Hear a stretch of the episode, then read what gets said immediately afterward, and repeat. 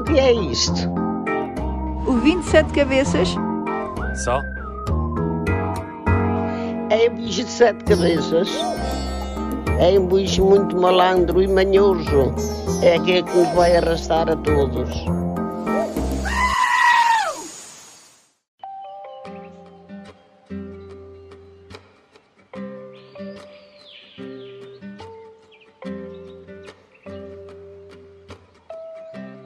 Queridos e doces ouvintes, assim melosos mas não peganhentos, espero que estejam confortáveis no sofá, de pijama, com um chá de camomila ou daqueles das noites tranquilas. O episódio de hoje vai ser para expurgar inquietações. Vivemos tempos absurdos, é um facto. E surpreendentemente, a pandemia não é o mais absurdo. Contudo, a pandemia veio trazer ao de cima uma data de cenários absurdos.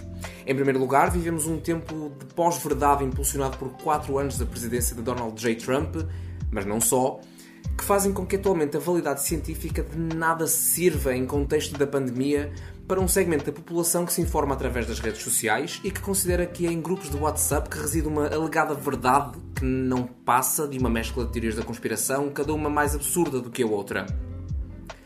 A ideia de que a pandemia é resultado da instalação de torres 5G é absurda. Não tem, não tem outra classificação possível. No entanto, há pessoas que seguem esta ideia absurda como uma verdade absoluta. Não se percebe. Outro exemplo, a tese infundada e jocosa de que as vacinas contêm nanotecnologia utilizada para nos controlar. É no mínimo digno de uma série de ficção científica. Vou dar ainda outro exemplo, que aconteceu comigo no último sábado. Estava a dar um passeio higiênico aqui por Lisboa e deparei-me com um protesto na Baixa que apelava ao fim do confinamento. Compreendo que o confinamento seja desesperante, mas é mais desesperante para as pessoas que estão hospitalizadas, para as pessoas que perderam amigos e familiares e para os profissionais de saúde que estão continuamente pressionados. Apesar de terem todo o direito à manifestação, que é constitucionalmente consagrado, e ainda bem que assim o é, este grupo dizia que tudo isto não passava de uma conspiração e que os órgãos de comunicação social estavam feitos com as entidades governamentais para manter uma farsa. Isto é absurdo, mas também é perigoso. E nestes exemplos apenas me estou a referir à pandemia. Há muitos mais exemplos e nunca mais saí daqui se procurasse enunciar metade. Vivemos um tempo em que as ideias absurdas competem com a informação e em várias ocasiões vencem e ganham terreno. Mais do que enervar, isto é perigoso e merece uma reflexão alargada e ações concretas. No caso da pandemia, as ideias absurdas ganham terreno na web e impedem a distinção entre o que é real e cientificamente comprovável e o que não passa de um devaneio de algo merecedor de um capítulo da série Black Mirror. E por muito que possam parecer impossíveis de acreditar de tão absurdas que são, estas ideias existem, têm adeptos e colocam as pessoas em perigo. Termino com um poema de Bernardo Soares, heterónimo de Pessoa, sobre a apoteose do absurdo.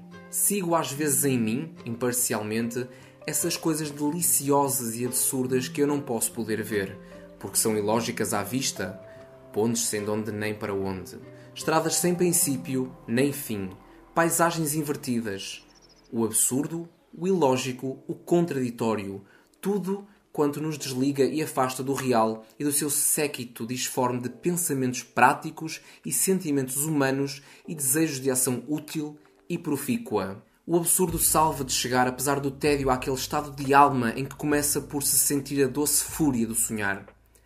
E eu chego a ter não sei que misterioso modo de visionar esses absurdos.